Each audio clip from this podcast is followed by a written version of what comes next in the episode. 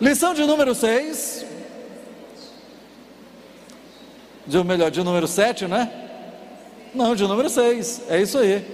Então, para ministrar, o mais paraense de todos os baianos. Seja bem-vindo, Zé. Deus te abençoe. Eu vou pedir a vocês todos que estendam vossas mãos e vamos então orar pelo ministrante. Querido Deus, queremos então, Senhor, pedir a Ti a Tua graça, pedir a Ti as Tuas ricas informações, que seja impetrado nos nossos corações aquilo que nós precisamos aprender. Usa o Teu Filho, Senhor, abençoa-o, faça-o lembrar de tudo que tem aprendido, de tudo que tem pesquisado para que as informações sejam precisas à nossa alma. E assim te agradecemos em nome de Jesus. Amém. Amém. Pausa. Acho que não. A paz do Senhor, irmãos. Gostei do mais paraense de todos os baianos, né? Doze anos já, já nessa terra. Nada mais justo do que herdar um pouco dessa naturalidade, né? Quantos estão felizes com Jesus? Amém. Quantos aqui participaram ontem da na sexta e, ontem do seminário de louvor e adoração? Quantos? Amém. O que é que nós aprendemos ontem? Nesses dois dias? Quem pode me dizer aí o que é, o que é louvor e o que é adoração? Vamos ver se vocês aprenderam mesmo. Opa! Faz-se um silêncio no ambiente. É a resposta daquilo que Deus faz na nossa vida. E adoração é? A resposta daquilo que Ele é né? É aquilo que nós oferecemos a Ele como resposta ou como gratidão, não pelo que Ele faz, mas pelo que Ele é. Não é isso? Eu quero louvar a Deus nessa manhã, porque Deus tem feito grandes coisas na nossa vida, no nosso meio. E com muita gratidão a Deus, Hoje eu estou aqui ministrando a lição 6 e a minha filha, que acabou de fazer 19 anos, está ali ministrando no Zoe. Isso é mérito só do Senhor. A Bíblia diz que a gente deve ensinar os nossos filhos no caminho que devem andar, porque quando eles forem grandes, como é que a Bíblia diz? Deixa eu ver se você conhece ele não se desviará dele. E aí parece um paradoxo, né? Porque há entre nós alguns pais que choram e que oram pelos seus filhos que estão distantes, estão afastados do caminho do Senhor. Mas você crê que Deus ele é fiel e que as palavras dele não voltam vazias? Você crê nisso? Então descansa no Senhor que no tempo certo o seu filho vai estar de volta. Deus nunca perdeu ninguém, nunca vai perder.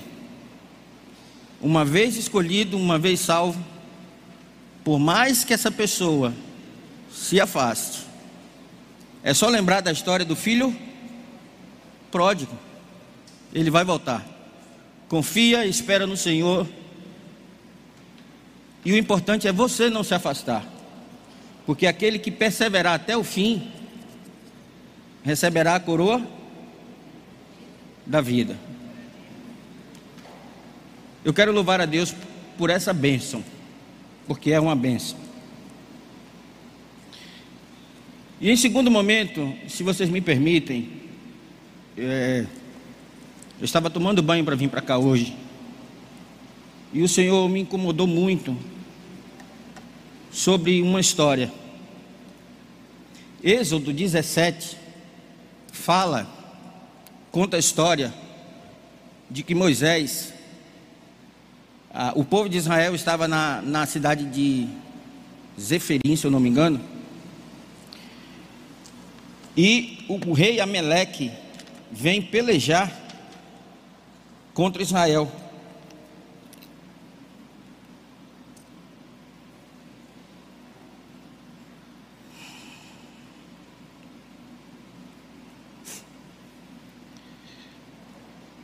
Zefedim é o nome da cidade. E os, Moisés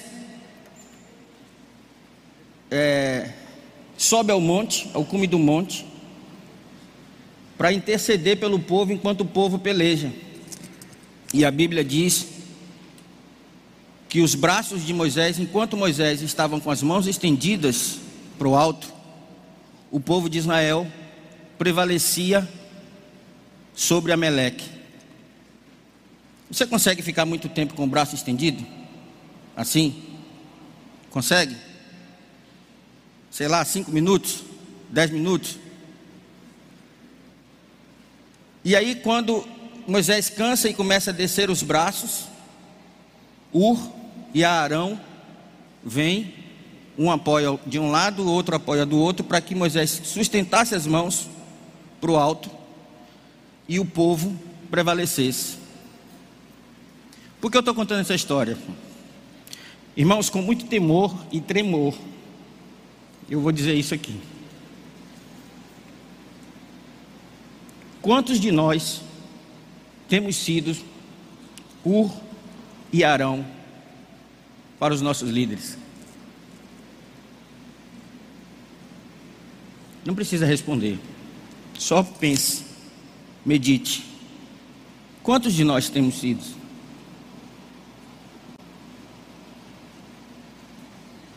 Cadê o pastor Felipe? Está nos oi? Ah, tá. Irmãos,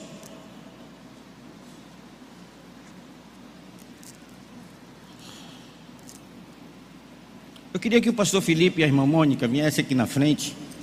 E eu queria chamar o pastor Cacheado para fazer uma oração pelo, pelos nossos pastores. Uma oração não só de agradecimento pela vida deles, mas uma oração de sustento. A gente aguarda ele voltar sem problema. Uma oração de sustento. Quem é líder de alguma área aqui na igreja? Eu sou, o André, quem mais? Líder de núcleo, coordenador de área. Não importa. Você exerce alguma liderança aqui na igreja?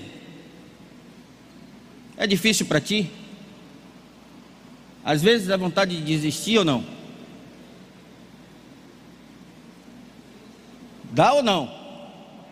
Dá, não dá? Imaginem o peso e a responsabilidade que estão sobre os ombros dos nossos pastores.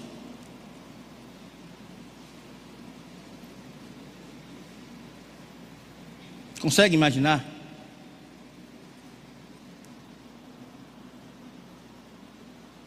Eu creio que nós, todos nós, oramos e intercedemos por eles. Eu creio nisso. Mas eu queria te convocar nessa manhã para você fazer um compromisso. Um compromisso de pelo menos em um momento do dia, ao longo dos próximos dias, você ser ou, Ur ou Arão. E eu estou falando isso no modo espiritual, irmãos. Não precisa você chegar aqui e sustentar o braço do pastor Felipe nem o braço da irmã Mônica. Mas se você tirar um tempinho do seu dia e interceder de forma específica pelos nossos pastores, o fardo vai ser menor. Sabe por quê? Porque é promessa de Jesus, ele disse que o meu, meu jugo é suave e o meu fardo é leve. Então, se tem peso, irmão, se tem peso, algo está errado. Jesus precisa agir. Você concorda comigo? Então você faz esse compromisso nessa manhã diante de Deus, não é diante de mim. Diante de Deus. A você tirar de forma específica um tempo no seu dia e ser Ur ou Arão na vida dos nossos pastores. Amém? Assim que ele retornar, o pastor Cacheado fará essa oração ou no final da ministração, tá bom? Glória a Deus. Lição 6. Uma nova família em Cristo. Você faz parte dessa família? Faz? Amém. Por que que você faz parte da família de Jesus, de Cristo? Ou a família de Deus por Cristo. Por quê?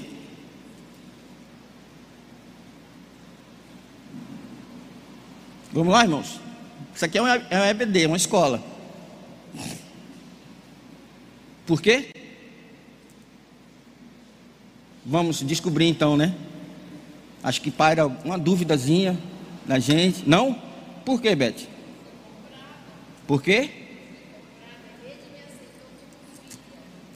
Olha o que a irmã Beth está falando. Ela foi comprada. Só que ela foi comprada e ela não é, não é uma escrava. Porque quando o Senhor comprava alguém, essa, esse alguém passava a ser o quê? Servo ou escravo dessa pessoa quem comprou, certo ou não? Jesus fez diferente. Ele me comprou, ele comprou você. Mas ele não te escraviza. Você passa a ser filho de Deus e herdeiro de Deus. Que coisa interessante, né? Você consegue entender quem você é? Você pensando por esse lado. Eu fui comprado, mas eu não sou escravo. Eu sou filho. Eu sou irmão de Jesus. Nessa lição a gente vai tratar sobre paternidade. E a paternidade do Aba. Aba Pai.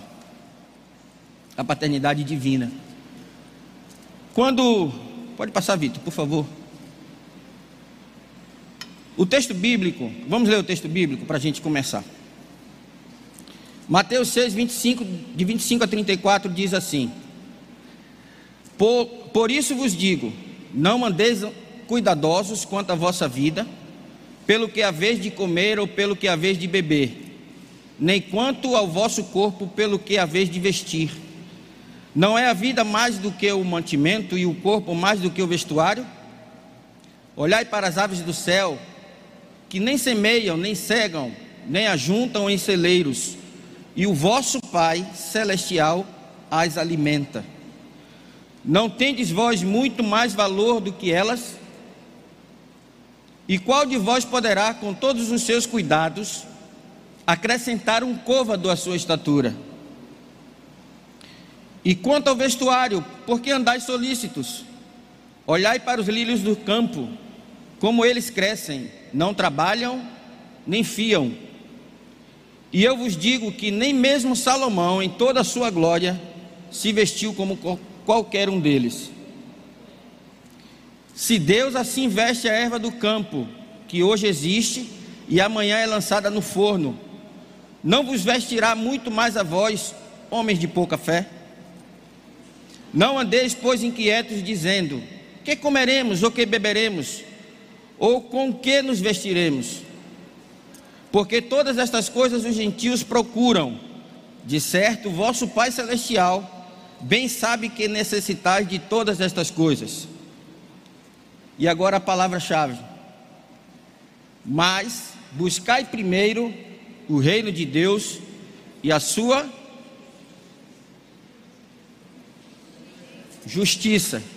e todas estas coisas vos serão acrescentadas. Não vos inquieteis, pois, pelo dia de amanhã, porque o dia de amanhã cuidará de si mesmo. Basta a cada dia o seu mal. Você consegue entender o que é que Jesus está te falando? O que é que Jesus fala nesse, nessa parábola, nesse texto?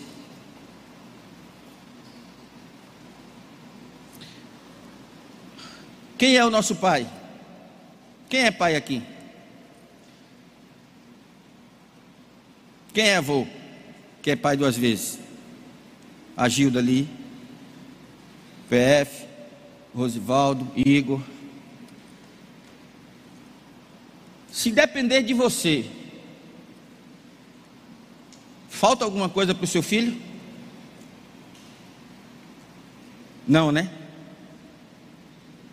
Não vou dizer que você faz o impossível, porque o impossível é só Deus. Mas você se esforça o máximo para suprir as necessidades do seu filho. Sim ou não? Sim ou não? Sim. Agora imagine Deus, que é o único que pode fazer o impossível. A gente, se pudesse, faria o impossível para satisfazer ou para suprir uma necessidade dos nossos filhos, sim ou não? Sim. Deus é o único que pode fazer até o impossível. E aí por que, que nós às vezes estamos aflitos ou angustiados pelo que nós temos que vestir, pelo que nós temos que precisamos comer, por um boleto que a gente precisa pagar amanhã, não é? Tem um irmão aqui que sempre brinca, que diz, diz assim: Olha, seja igual um boleto. Dia que, primeiro dia que ele me falou isso, eu disse assim: Mas igual um boleto, ele fez é, porque um boleto sempre vence. Ele vai chegar o dia dele vencer ou não? Claro que isso é uma brincadeira. Mas por que, que a gente às vezes fica aflito? Por causa do nosso? Por causa da nossa carne, por causa da nossa pouca fé. Qual foi o propósito de Deus quando Deus criou o homem e pôs lá no jardim do Éden? O primeiro tópico fala sobre o projeto do Pai. Pode passar, Vitor. Qual foi o propósito? Deus ele queria ter relacionamento. Porque tudo que Deus criou, a Bíblia diz que o firmamento é, revela, né? Deus, tudo que há. Mas Deus ele não poderia se relacionar com uma árvore, com o peixe que ele criou, com as águas, com a luz. Ele fez tudo. Mas ele não podia se relacionar com isso. Isso são coisas e o propósito principal dele foi ter relacionamento. E aí eu te pergunto: qual é o, nosso, o ambiente natural nosso, onde o relacionamento é mais evidente? Quem pode responder? Hã? Um, dois, três. Pi, pi, pi. Onde é? Onde é que nós convivemos, que o relacionamento interpessoal é mais evidente? Na família, em casa. Então, com essa analogia, é possível eu afirmar que Deus ele queria criar uma família porque ele queria ter relacionamento. E a prova é que a Bíblia diz que Deus descia toda tarde para se relacionar ou conversar com Adão. Sim ou não? Sim. Então o projeto de Deus, quando ele criou o homem, foi exatamente esse, ele criar uma família e criar relacionamento. E aí com o advento do pecado, esse elo foi quebrado. Porque Deus não habita em lugares ou não se relaciona com o pecado. E aí a mácula do pecado faz essa separação. Todos nós sabemos disso, né? Isso não é novidade. Mas é só para a gente entender os tópicos da lição. O projeto de Deus foi esse. E ele criou o homem para ser pai, para ter relacionamento. E o homem peca e precisa se afastar. Mas ao longo do tempo, e aí nós vamos para o ponto 1, um, deixa eu só, só ler esse, esse verso aqui. A nova paternidade, nós fomos adotados. Efésios 1, 4 e 5 e Gálatas 3, 36 diz assim: ó, Porquanto Deus nos escolheu nele antes da criação do mundo, para sermos santos e irrepreensíveis em Sua presença. Você entende por que, que o homem teve que sair do jardim? Quando ele peca? E em seu amor nos predestinou para sermos adotados como filhos, por intermédio de Jesus Cristo, segundo a benevolência da Sua vontade. Gálatas 3,26 diz: Porquanto todos vós sois filhos de Deus por meio da fé que tendes em Cristo Jesus. Não é mérito nosso. A única coisa que nós precisamos ter é fé. Pode passar, Vitor.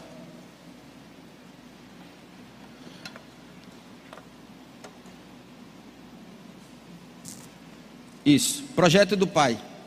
Na antiga aliança, na antiga aliança, a partir que, do momento que o homem se afasta, Deus ele o tempo todo ele tenta promover esse regresso, essa reaproximação. E nesse período ele, ele usa os profetas para trazer mensagens ao homem para tentar se aproximar do homem novamente. Veja o que Oséias 11, primeiro 1 e 2 diz assim: ó, Quando Israel era menino, eu o amei, e do Egito chamei a meu filho. Mas quanto mais eu os chamava, mais se iam da minha face.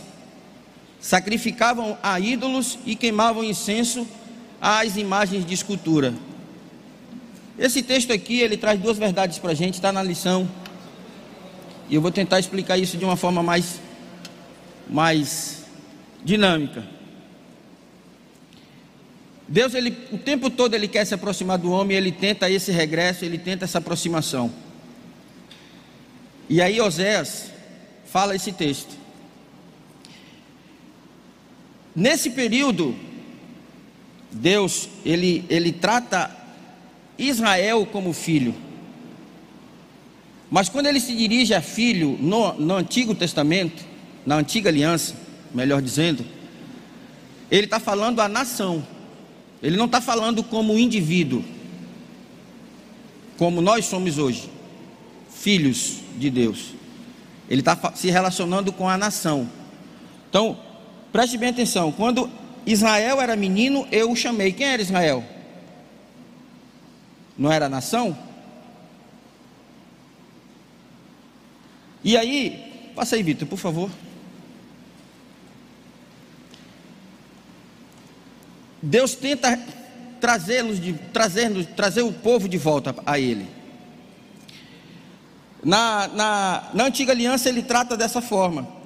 Quando ele fala filho do homem na antiga aliança, ele está se referindo a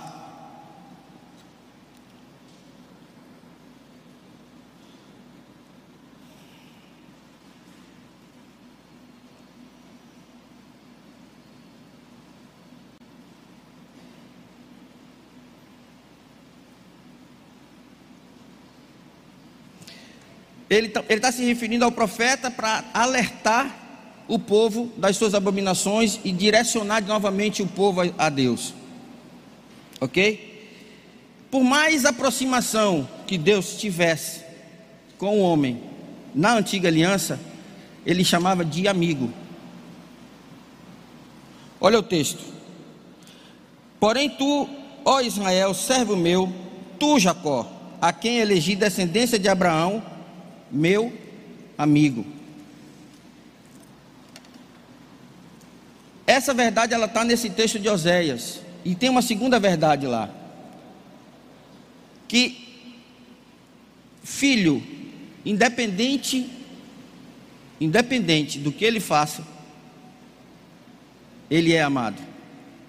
Pelo pai, ele é amado. Sim ou não? Você ama seu filho incondicionalmente? Sim ou não? Por mais necessário de repreensão que ele precise, ou por mais punição que você precise dar, isso é amor. Porque a Bíblia diz que quem ama, corrige. Não é assim? Então Deus sempre amou o homem, independente da sua condição. Porém, para ele se relacionar com o homem, o homem precisa se reposicionar, sim ou não? Na nova aliança, essa paternidade, ela requer obediência.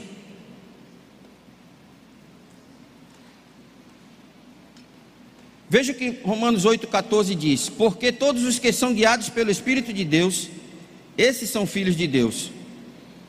Romanos 8,16 diz: o, homem, o mesmo Espírito testifica com o nosso Espírito que nós somos filhos de Deus. Portanto, essa é uma referência é, não mais à nação, mas ao indivíduo. Deus espera que nós o sigamos é, em obediência e pelo seu Espírito. Aqueles que são guiados pelo Espírito de Deus, esses são de Deus, esses são filhos de Deus. E se você é guiado pelo Espírito, você obedece. E se você obedece, você é filho de Deus. Ok? Se você obedece, você precisa ser guiado. Porque nós, naturalmente, a nossa inclinação é para o. Hã? Para o pecado. Se o Espírito Santo não nos conduzir, a Bíblia diz que quem convence o homem do pecado e do juízo, quem é? O Espírito Santo. Se ele não nos conduzir, a nossa inclinação vai ser sempre o pecado. Então nós precisamos, nós vimos na lição passada sobre a alimentação em Cristo, a palavra. Nós precisamos comer a palavra. Nós precisamos ser edificados pela palavra. João 17, 17, salvo engano, diz: santifica-os na verdade, a tua palavra é a verdade. Dessa forma, sabemos que são os filhos de Deus e quem são os filhos do diabo. Quem não pratica a justiça não procede de Deus, tampouco quem não ama ao seu irmão. Pois vocês não receberam um espírito que os escravize para novamente temerem, mas receberam um espírito que os torna filhos por adoção, por meio daquele, por meio do qual clamamos: Abba, Pai. Vamos ao tópico 2? Os filhos do pai. Quem são os filhos do pai? Eu falei no início, se você cuida do seu filho. E aí eu te pergunto novamente: se Deus que pode fazer até o impossível, aliás, só Ele pode fazer o impossível, não vai cuidar de nós? A partir do momento que a gente entrega a nossa vida para Jesus, Ele nos recebe como Pai e cuida das nossas necessidades. Uma vez sendo filho de Deus, o nosso Aba cuida de todas as nossas preocupações. Então, o que é que a gente tem que se preocupar? Se ele diz para a gente não, se não nos preocuparmos com o dia de amanhã, com o que devemos vestir, com o que devemos comer, com o que devemos proceder. Com o que é que nós devemos nos preocupar? Eu te pergunto. Alguém tem coragem? Com o que é que nós devemos nos preocupar? Em obedecê-lo. Porque ele só vai suprir as nossas necessidades se nós formos filhos. E para ser filho, qual é a condição primordial? Nós falamos há pouco. Qual é? Obedecer. Então a única preocupação que eu preciso ter, que nós precisamos ter, é obedecer a Deus.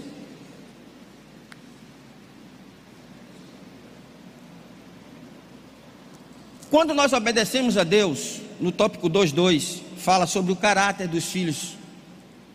O caráter dos filhos reflete o pai. Quando nós obedecemos a Deus, quando nós nos alimentamos da palavra de Deus, tem como não refletir a Deus? Tem não?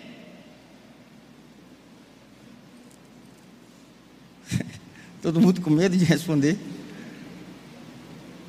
Se eu obedeço a Deus, se eu vivo segundo a palavra, se eu vivo, se eu vivo segundo o Espírito, qual caráter eu vou refletir? O caráter de Cristo.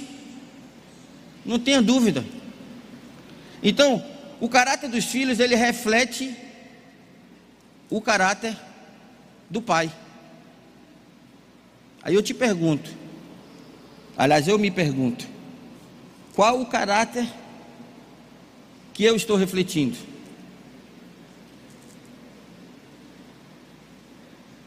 Quando as pessoas me olham, quando as pessoas me julgam, quando as pessoas me veem, quem eles veem?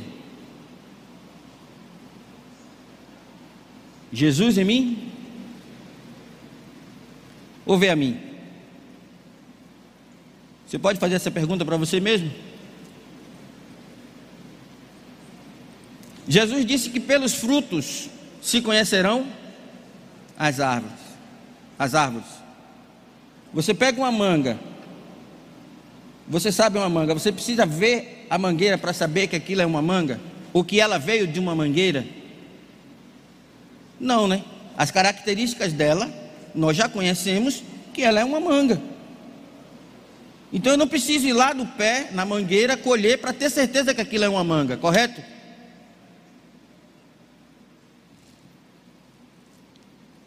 Qual caráter eu estou refletindo?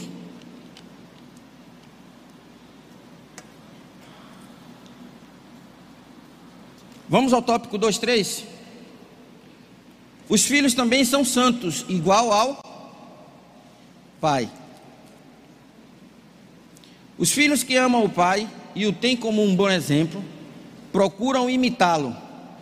E nós somos exortados a imitar, a nos comportar como filhos amados de Deus. Porquanto está escrito. Quem pode ler? Dá para ser melhor.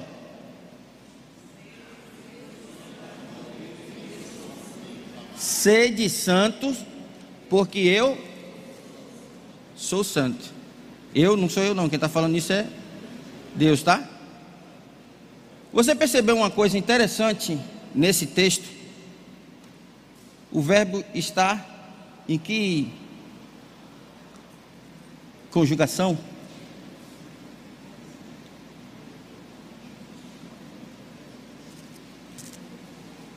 É imperativo é uma ordem. Sede. Seja santo, porque eu sou santo. Então isso é incondicional. Eu preciso ser santo. Se eu quero ser filho, se eu quero ser filho, eu preciso ser igual ao meu pai. Eu preciso refletir o caráter do meu pai. E o caráter dele é santidade. Eu preciso ser santo.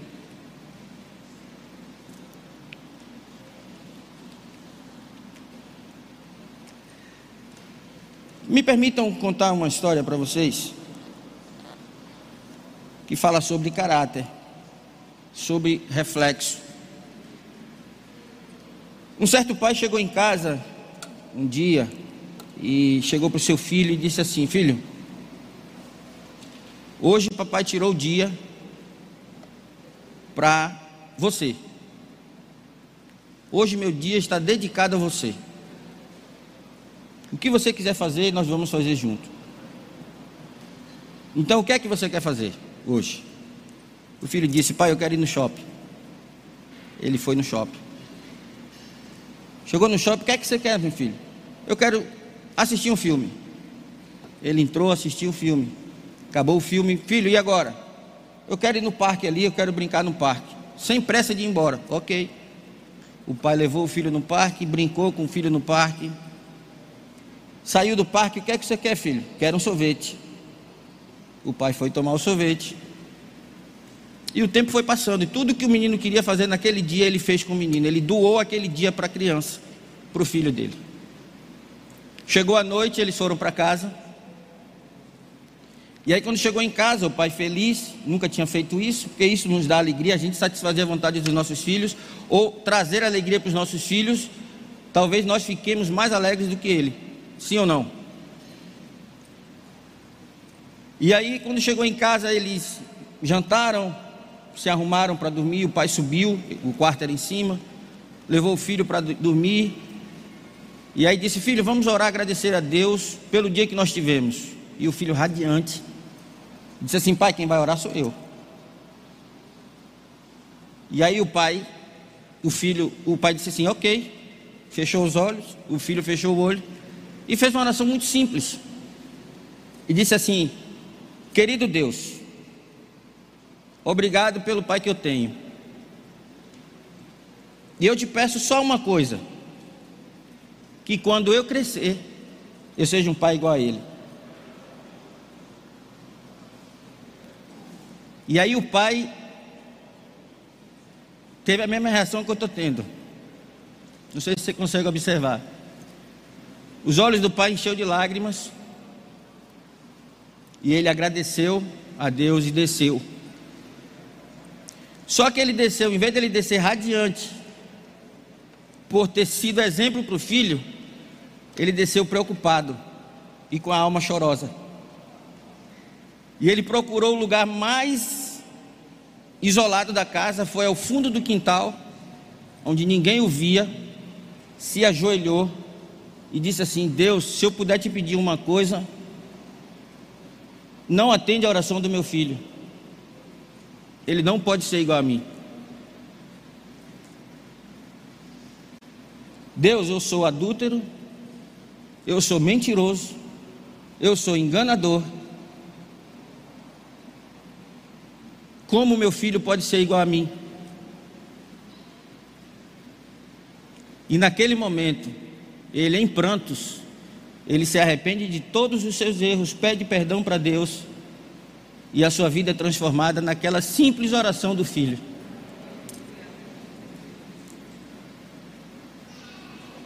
Qual o reflexo que nós temos, estamos sendo para os nossos filhos? Será que o meu filho pode olhar para. Ele está ali na, na salinha. Será que ele pode olhar para mim e dizer assim: Eu quero ser igual ao meu pai?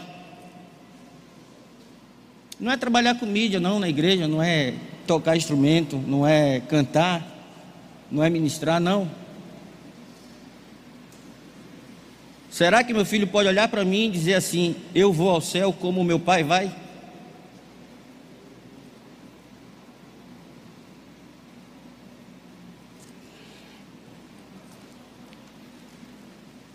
Quem são os membros da família de Deus? Quem são? Todos aqueles que fazem a sua vontade.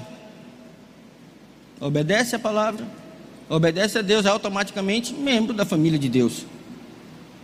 Porquanto qualquer que fizer a vontade de Deus, esse é o meu irmão e minha irmã e minha mãe. Isso é Jesus respondendo. Eu queria voltar ao, ao texto, ao parágrafo anterior, quando ele dá, quando o nosso ilustre pastor Max compõe a lição e ele dá o exemplo que está na no Sermão da Montanha. Fala de caráter, fala de reflexo. Eu fui ler o Sermão da Montanha com um pouco mais de atenção. Mateus. Mateus 5. Dá para projetar aí, Vitor, por favor?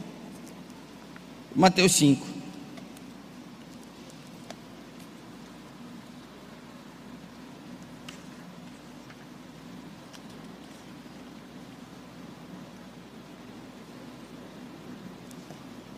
No caráter dos filhos. O texto que o pastor Max pôs na lição fala: Bem-aventurados os pacificadores, porque eles serão chamados filhos de Deus. Isso reflete caráter, sim ou não?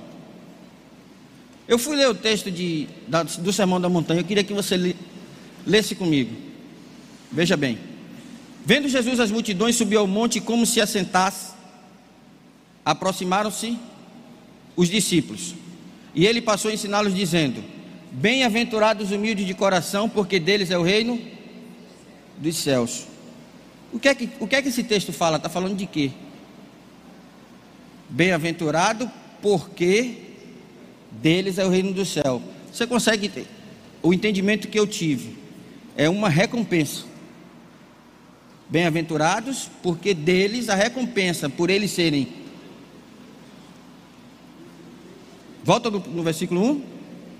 Os humildes. O outro, o outro. Aí. Os humildes de espírito, porque dele é reino do céu. Isso é uma recompensa ou não? Eu entendi como uma recompensa. Vamos, vamos em frente. Bem-aventurados que choram, porque eles serão consolados. Bem-aventurados que choram, porque. Cadê? O próximo. Bem-aventurados os mansos, porque herdarão a terra. Bem-aventurados que têm fome e sede de justiça, porque serão fartos. Bem-aventurados os misericordiosos, porque alcançarão misericórdia. Bem-aventurados limpos de coração, porque verão a Deus. Bem-aventurados pacificadores, porque serão chamados filhos de Deus. Percebeu a diferença? Percebeu? O próximo, bem-aventurados os perseguidos por causa da justiça, porque deles é o reino dos céus.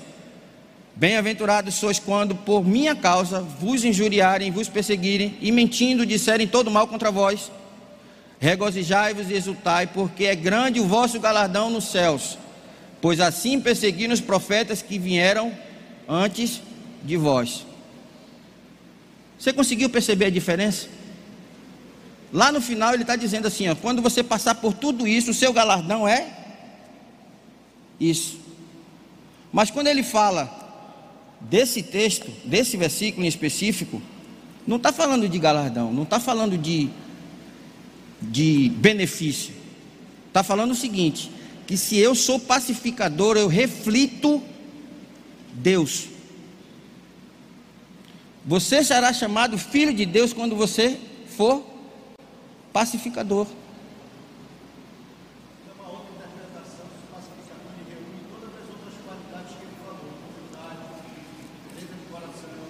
Exatamente. É o que o pastor Cachado está falando. A outra interpretação disso é: para você ser pacificador, você precisa reunir todas as outras características. Mas você conseguiu pegar? Quando eu sou pacificador, eu reflito Deus. Ou seja, a pessoa vai olhar para mim e vai dizer assim: esse é filho de Deus. As outras as outras bem-aventuranças me traz um resultado pessoal. Se eu sou humilde de coração, você vai. Se você é? Sempre tem um resultado pessoal. Nesse versículo, o resultado é externo. Eu demonstro Deus, eu reflito a Deus quando eu sou pacificador. Você entendeu? Amém. Volta na lição, Vitão. Dois, três. Ou três, né? Como ser irmão de Jesus? O que eu preciso fazer para ser irmão de Jesus? Simples. É só pertencer à família de Deus. Jesus não é filho de Deus? Ele não nos comprou? E a Bíblia diz que Deus nos adotou como filhos por intermédio de Cristo. Então, se eu quero ser irmão de Jesus, eu preciso pertencer à família de Deus. Eu preciso ser filho de Deus. É possível ser irmão de Jesus? É. Muito simples. Obedeça a Deus. E aqui há, há uma. É, Só há uma condição: não tem é, intermédio, né? não tem meio para isso, não tem ou é ou não é. Ou você é filho de Deus, ou você é filho, como diz o pastor Max, filho do filho do cão. Não tem meio, não tem dois, não tem meio termo. Então, se eu obedeço a Deus, eu sou filho de Deus. Se eu não obedeço a Deus, eu estou obedecendo a quem? Então, automaticamente, eu sou filho do. Eu não, né? Estou dando só uma, uma explicação, tá? Eu sou filho de Deus. Então, você é filho de Deus? Amém? Simples. Você é irmão de Jesus. Hã? Ô oh, Jesus. Se. Volta aí, Vitor, rapidinho. Hebreus 12, 7 diz assim: ó, Se suportais a correção, Deus vos trata como filhos. Porque que filho há a quem o pai não corrija? Aqui está o detalhe também. Para eu ser filho e para eu ser irmão de Jesus, eu preciso seguir esses preceitos. Eu preciso suportar quando Deus me corrige. Porque o pai que não corrige o seu filho não o ama. Pode ter certeza disso. Quem aqui quer o mal para o seu filho? Quem é pai aqui ou mãe que quer mal ao seu filho? Ninguém. Isso é inconcebível. Sim ou não? Naturalmente isso é inconcebível. Como é que você educa o seu filho se, se não for corrigindo? A Bíblia diz, a Bíblia diz que a astutícia está no coração da criança.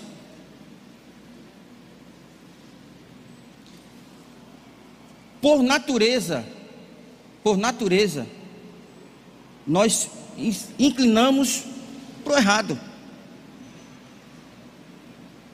Pela nossa carne, naturalmente, nós sempre vamos buscar o errado. E é por isso que quando Jesus foi, ele diz assim: Eu vou te mandar o Consolador que vos ensinará todas, todas as coisas. Se não for pelo Espírito, nós não vamos conseguir. Naturalmente, se a gente agir naturalmente pela nossa carne, pelas nossas decisões, pelo nosso intelecto, nosso destino é o é o céu. Fazer igual, fazer igual o, o pastor Claudio Duarte, ó, desce aqui, ó. Né? Não tem jeito. Quem pode ser irmão de Jesus? Quem pode? Todos com uma condição: eu preciso ser obediente, eu preciso ser um pecador remido. Os pecadores que não têm prazer em pecar, mas choram pelo seu erro e clamam por misericórdia de Deus, está na sua lição. Então todos podem ser. Tudo que precisava ser feito para eu ser irmão de Jesus, para eu ser filho de Deus, já foi feito, Jesus já fez, lá na cruz. Agora a decisão é minha. Se eu quero ser ou não irmão de Jesus. Agora tem um detalhe: se eu não sou irmão de Jesus, eu não sou filho de Deus. Se eu não sou filho de Deus, não precisa repetir, né? Os que não têm vergonha nem medo de deixar o orgulho, a posse, os rótulos, os títulos, mas se humilham copiosamente como um verdadeiro arrependido, querendo se saciar de Deus e viver dentro do seu coração. Deus viver dentro do seu coração. Diga, minha Beth. Pode. Se eu não souber responder, o pastor Max responde. Oi. É, Pai do Senhor. É possível eu ser filha de Deus e ser esquerdopata e ser esquerdista?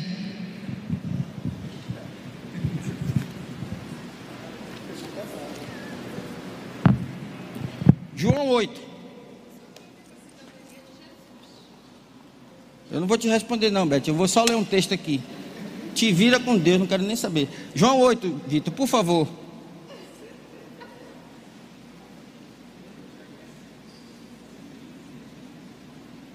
Vamos ler esse texto aqui? Vocês entenderam a pergunta da Beth, né?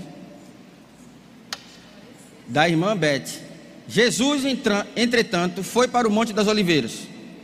De madrugada, voltou novamente o templo, e todo o povo ia ter com ele, assenta, e assentados ensinava. Os escribas e fariseus trouxeram à sua presença uma mulher. Não, não é esse texto, não. Anotei errado.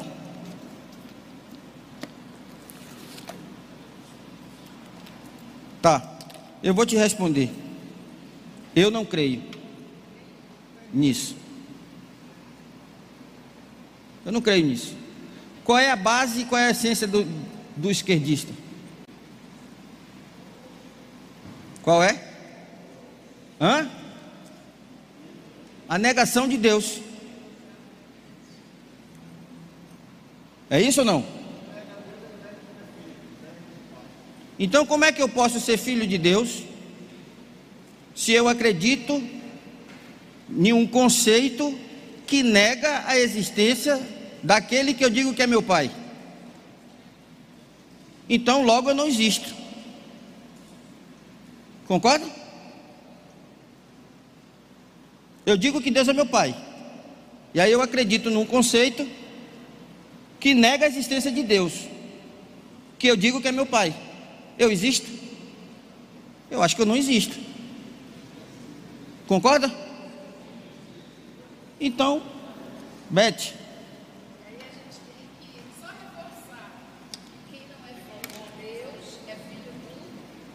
Era esse texto que eu estava lendo, eu acho que eu notei errado. 8,44, é isso aí. Eita, que professor. E Deus vai dizer: 8, aqueles 44. quando chegarem à minha direita, os que estiverem à minha direita, entrem para o gozo do Senhor. E à minha esquerda. É, eu ia chegar lá, ia ler 44 versículos até chegar lá, ó. É brincadeira. Volta um, um versículo aí para mim, Vitor, por favor, 43. Isso.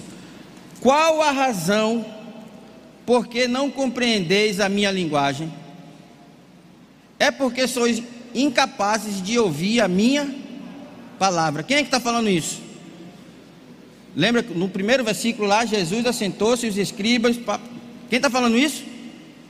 Jesus, certo? Beleza? 44. Vós sois do. Quem pode ler aí? Vós sois do diabo que é vosso pai, e quereis satisfazer-lhes os desejos. Ele foi homicida desde o princípio e jamais se firmou na verdade, porque nele não há verdade. Quando ele profere mentira, fala do que é próprio, porque ele é mentiroso e pai da mentira. Então, meu amigo, se você não é filho de Deus, eu sinto muito te falar. Tu é filho do cão. Então se reposicione rápido. Rápido. Ok? Leu, vê o 45 aí, Vitor, por favor. Mas porque, vamos em frente rapidinho. Mas porque eu digo a verdade, não me credes. Próximo. Quem dentre vós me convence de pecado? Se vos digo a verdade, por que não me credes? Tem um ditado popular que diz assim: que a verdade, deixa eu ver se você conhece, a verdade dói. Já ouviram esse ditado? A verdade dói. E aí, às vezes, por isso a gente não quer ouvir a verdade, ou não gosta de ouvir a verdade. E qual é a verdade? Se o diabo é o pai da mentira, e só há dois caminhos, você crê que só há dois caminhos? Crê? Tá. Se o diabo é o pai da, da mentira, quem é o pai da verdade? Você entende por quê? E se ou você é filho de Deus, ou você é filho do diabo. Eu creio piamente que todos nós somos filhos de Deus. Agora, o que eu estou refletindo de Deus na minha vida? Se a minha vida é uma mentira, eu não estou refletindo Deus. Se eu sou igual aquele pai que teve que se reposicionar pela oração do filho, eu te pergunto, até aquele momento ele era filho de quem? Apesar de conhecer a verdade. Por que, que eu digo que ele conhecia a verdade? Porque eles oravam. E ele conhecia a verdade ao ponto de que quando o filho fez a oração, ele se ele caiu em si e disse: "Gente, meu filho não pode ser igual a mim. Se meu filho for igual a mim, ele está perdido. Eu preciso me reposicionar. E o filho, quer queira ou quer não, ele sempre vai buscar referência no Pai.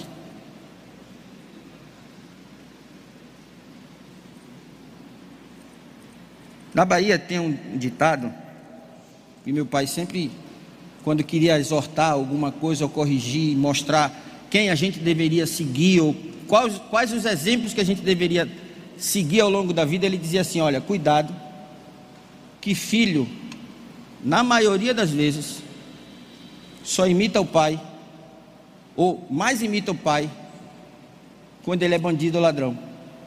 Eu ficava assim, digo, meu Deus, como? Mas eu entendo hoje o que ele queria dizer. Se a minha carne ela é propensa para o erro, ela é propensa ou ela tende sempre para o que é errado? Qual o exemplo que um pai nessas condições dá para o filho? Do erro, não é ou não é? Então qual é a tendência desse filho imitar? Se a própria carne já puxa para o erro. É grande ou não é? É grande. Então o que é que nós devemos ser? ou como nós devemos ser? A quem nós vamos imitar?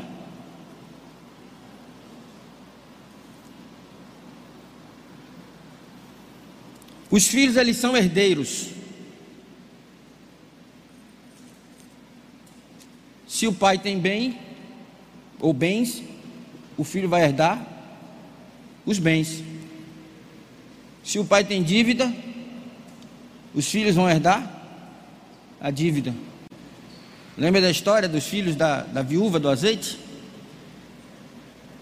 Os filhos eles precisavam ir para pagar a dívida que o pai tinha deixado, sim ou não?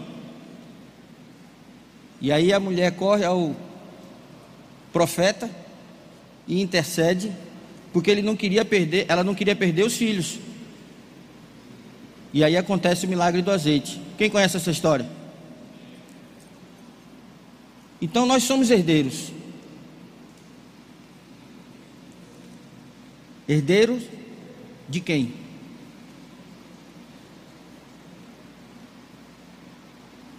Do nosso Pai.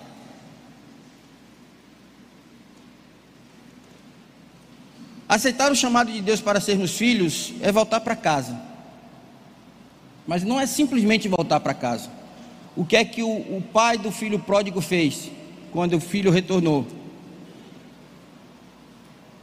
Mandou dar banho, vestir, fez uma festa, pôs o anel no seu dedo, significando o quê?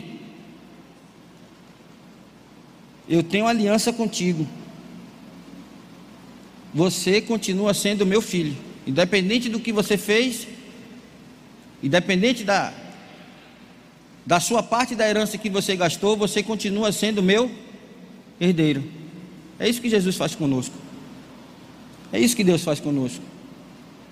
Quando nós o aceitamos, a Bíblia diz que do, do nosso pecado, o nosso pecado é lançado no mar do esquecimento. Automaticamente Jesus ele nos apresenta de novo ao Pai e Deus ele nos aceita como filhos. E aí a partir desse momento nós somos herdeiros de Deus.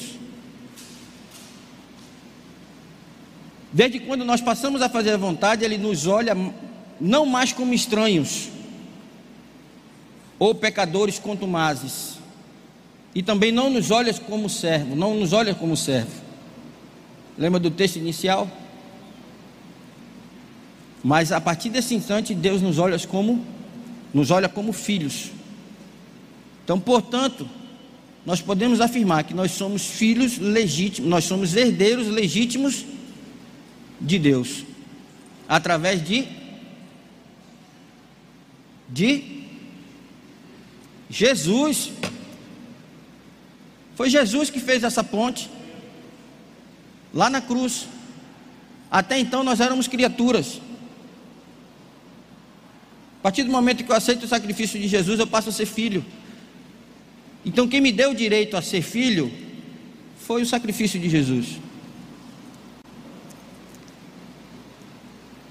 Salmo 37 diz assim: Espere no Senhor e siga a sua vontade.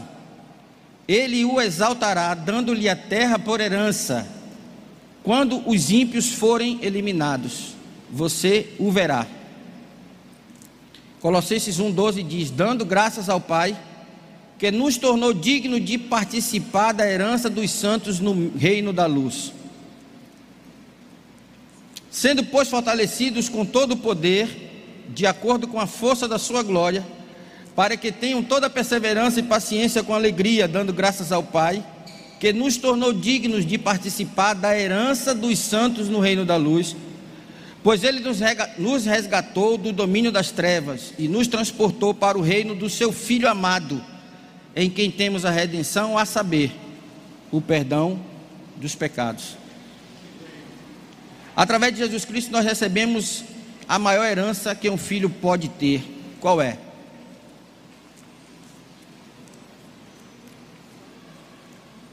Haja luz. Vem, Castiado. Qual é a maior herança que nós, como filhos de Deus, podemos ter ou herdamos? Hã? O reino dos céus. Quem mais? Hã? A salvação, a vida eterna. Essa é a maior herança. Então, se eu sou herdeiro da vida eterna, Eu não preciso me preocupar com mais nada. Você entende por que, que Jesus fala lá? No... Não se preocupe. Não se preocupe.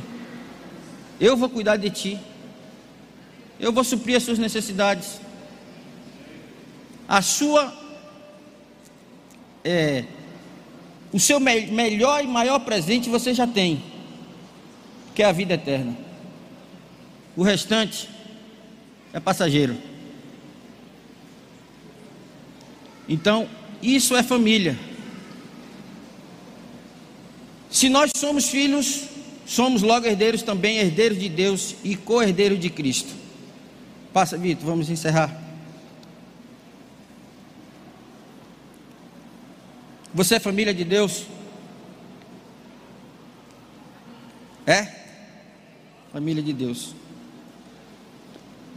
E você que está nos assistindo, se você não é família de Deus, é muito simples. Muito simples. Aceite Jesus. Olha o que o Charles Spurgeon fala para nós. Que o principal sermão da minha vida seja pregado pela minha conduta. Se eu sou filho, se eu sou herdeiro, eu preciso refletir o meu pai. Eu preciso imitar o meu Pai. Que Deus nos abençoe e que Ele possa nos dar força e sabedoria para sermos famílias ou para sermos família de Deus. Ok? Deus nos abençoe.